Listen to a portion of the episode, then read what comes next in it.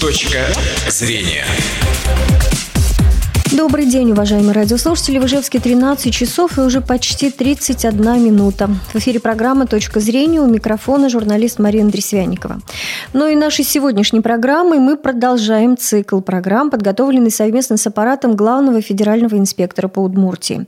Я напомню, что в рамках этих эфиров мы знакомим вас, уважаемые радиослушатели, с работой территориальных органов федеральных, федеральной власти. Еженедельно по пятницам мы приглашаем в студию только первых лиц и обсуждаем здесь только самые актуальные темы. Мой сегодняшний гость – заместитель начальника Пермской таможни, начальник Удмуртского таможенного поста Валерий Сабельников. Добрый день, Валерий Николаевич. Добрый день. И я напомню вам, дорогие друзья, что мы работаем в прямом эфире. Телефон в студии 59 63 63. Пожалуйста, звоните, задавайте вопросы. Мы будем в эфире где-то около 20 минут. Ну и будем отвечать на ваши звонки, если таковые появятся. 59 63 63. Валерий Николаевич, вы у нас первый раз в студии и в рамках этого эфира, и не только в рамках этого эфира. Поэтому, во-первых, мне бы, конечно, хотелось в целом поговорить с вами о работе Удмуртской таможни, но вот для сегодняшнего нашего первого, но не последнего, надеюсь, разговора мы избрали такую тему, ну, которая близка людям, э, более приближена, приземлена, что называется. Это интернет-покупки, покупки в интернет-магазинах за рубежом. Вообще что должен знать покупатель такого магазина, чем это может ему обернуться. И э, вот вообще э, интернет-торговля в последнее время, она действительно очень популярна. Я думаю, что вряд ли найдется такой человек, который хоть раз что-нибудь не покупал бы через интернет. Каков вообще объем этой интернет-торговли, в частности у нас в республике? Можете вы как-то его охарактеризовать? Ну, в первую, хоть, первую очередь хочу сказать, что для, чтобы для общего понимания было ясно, э, не все почтовые отправления приходят на Удмурский таможенный пост с так называемым таможенным уведомлением. Все международные отправления приходят на международные почтовые пункты пропуска. И там уже после контроля принимаются решения. Либо выдается почтовое отправление непосредственно получателю направляется в его адрес, либо принимается решение о том, что необходимо уплатить соответствующие платежи, либо вот как раз под третий случай мы попадаем, когда э, международное почтовое отправление направляется с так называемым почтов... Э, таможенным уведомлением. В этом случае почта Удмурской республики не имеет права на выдачу такого международного отправления, и, соответственно, получатель должен прийти на Удмурский таможенный пост и пояснить цель покупки, характер покупки, ну и, соответственно, вопросы, которые будут заданы. В течение 2017 года э, таких почтовых отправлений на Удмурском посту оформлено порядка 215 единиц. Наибольшие направления, которые нам характерны, это Китай, Соединенные Штаты Америки, ну и, соответственно, Европа. Но стоит отметить, что единичные факты международных отправлений через нас приходят с весьма экзотических стран, таких как Шри-Ланка, Новая Зеландия, Пакистан, Австралия и так далее. А можете вы сказать вообще, что люди в основном покупают вот за рубежом в этих магазинах по интернету? Ну, как правило, это товары общего потребления. Это вещи, детские игрушки, конструктора, телефоны, какие-то части, возможно, каких-то электронных устройств. Но тут э, перечень товаров может быть весьма широк. Ну да, вот просто в, в одном из самых популярных-то наших интернет-магазинов, ну вот Алиэкспресс, уж я скажу его, но там же ну, громадное количество этих товаров. И, конечно, понятно, что отследить вот этот объем торговли, мне кажется, ну это вообще нереально сейчас, да?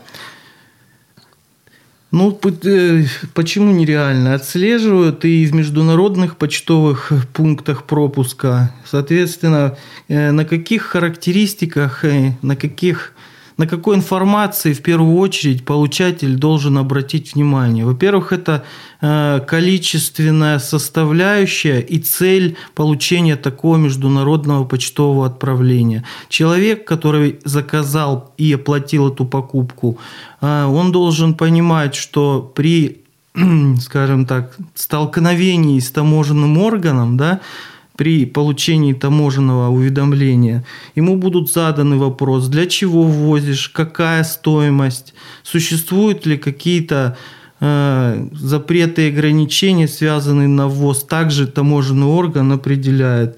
Это все не праздные вопросы, потому что у нас существуют определенные э, ограничения по ввозу, когда человек может заказать и вести это на бесплатной основе. Угу. То есть это 1000 евро, либо 31 килограмм. Угу. Да. Все, что возится свыше, то подлежит уплате таможенной платежи. Это единовременно должен быть такой объем, да? Помимо того, э, да, тут установлена еще и временная характеристика. Угу. Это должно посылки должны приходить в течение месяца. Угу. Не чаще, да. чем раз в месяц, получается, да? Да, угу. если идет превышение, если идет превышение по стоимости, значит совокуп, совокупный платеж с превышения в размере 30%. Если это превышение по весу, то это 4 евро за килограмм. К ну, этому нужно быть готовым. А вот, ну, если я просто, ну, обожаю покупать вещи там по интернету, в интернет-магазинах, ну, почему вот такие ограничения очень поставлены? Э, ограничения, они установлены таможенным законодательством. Мы их не устанавливаем, мы требуем их неукоснительного соблюдения, скажем так. Мы стоим на страже закона. Мы не можем ни снизить объем, ни увеличить. Мы, мы действуем четко с соглашением. Соглашением трехсторонним – Казахстан, Белоруссия, э, Россия, заключенных в 2010 году, где указаны и все нюансы, и в том числе есть информация по товарам, которые запрещены к ввозу, ограничены к ввозу, и другая информация, которая будет полезно для получателей. А вот посмотрите, ну это для физического лица, да, я так понимаю, вот эти ограничения. А если ты, ну, э, занимаешься уже ну вот, например, ты приобретаешь вещи по интернет-магазину с той целью, чтобы их уже здесь э, перепродать. Это уже другая совершенно, я так понимаю, схема должна быть, да, и другие. Совершенно верно. Э, то есть тут есть, скажем так, два пути. Ну, во-первых, это нужно разделить цель ввоза, угу. если человек является частным предпринимателем, это является его бизнесом. То есть он заказывает какую, какие-то товары, переправляет это в МПО и в, и в коммерческих целях реализует, то, соответственно, такой формат общения уже он законодательно не предусмотрен. Человек должен подать полноценную таможенную декларацию и выпустить товар э, для свободного обращения – с уплатой всех причитающихся платежей. И еще раз обращаю внимание, на такие МПО распространяются все запреты и ограничения, как на обычный ввоз там, предприятий юридических угу, лиц. То угу. есть потребуем с него все, что предусмотрено законом. Угу.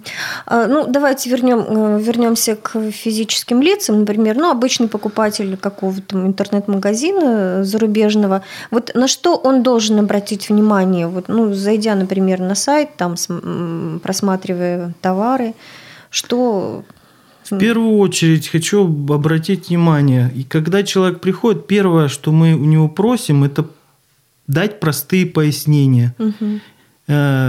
Тут нужно пользоваться, во-первых, и законом, но во-вторых, и здравым смыслом. Нужно учитывать количественную составляющую, и нужно учитывать сам характер товара. То есть, наверное, будет нелогично, еще раз повторюсь, соглашением определен даже ряд товаров, который гипотетически не может являться товарами для личных целей. То есть не может человек там ввести какое-то сложное устройство, для, э, которое участвует в производственных процессах, uh-huh. и оформить его без учета, без уплаты таможенных платежей. Человек, во-вторых, должен точно понимать, что для того, чтобы определить вот эту стоимостную грань в 1000 евро, он должен будет какими-то либо документами подтвердить, что это, угу. этот товар не стоит свыше 1000 евро. То есть это То не есть должна это быть просто, да, быть? хотя бы чеки. Бывают же случаи, когда человек выезжает за границу, покупает там, высылает себе, посылку. присылает сам, а потом к нему приходит посылка. Люди приходят, утверждают, ничего нет, ничего не сохранилось. Сталкиваются с определенными тоже проблемами. Угу. Вот, наверное, такие критерии. Ну, еще раз говорю, также то же самое и по вещам. Э, есть, э, как правило, вот у нас сейчас такие ситуации появляются, когда люди объединяются в некие компании, угу. можно так назвать, и для того, чтобы снизить какие-то расходы по ну, транспортировке, да. да, там угу. мы объединились подъездом, мы угу. с подружками и так далее.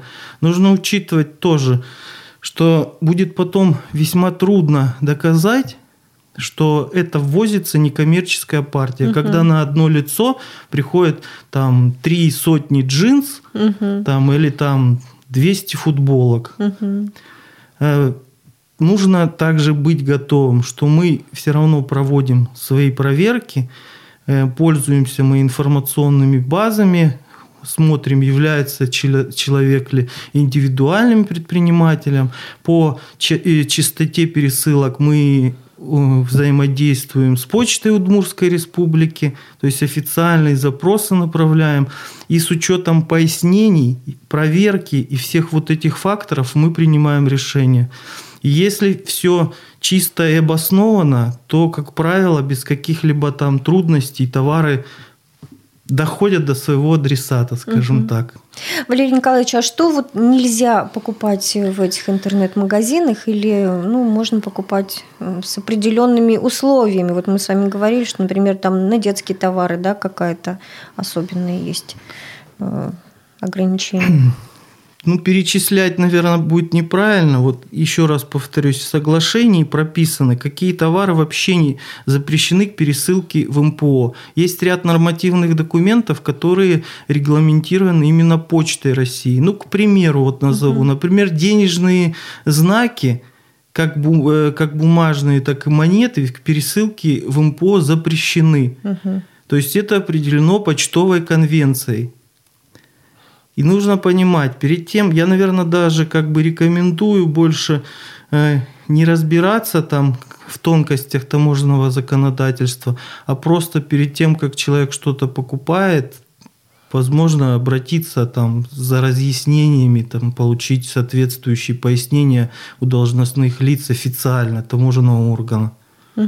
А вот если, например, ну, товар пришел ко мне э, из-за рубежа, но вот э, каким-то образом он оказался ну, невъездным.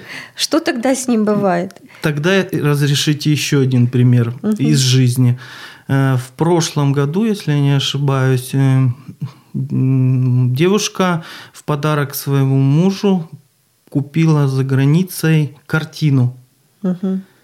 Она совершенно не была готова, что при получении у нее возникнут трудности. Трудности, связанные э, с получением заключения Минкультуры о том, что эта картина не является э, художественной ценностью, угу. скажем так. Вот э, один из примеров. Угу. Также была попытка ввоза часов. Таможенный орган регламентировано, если у нас отсутствует полноценная информация, либо нам не хватает квалификации, мы однозначно должны провести контрольные мероприятия. Это как минимум экспертиза и получение заключения определенных государственных структур. Если это культурные ценности, то это Минкультуры.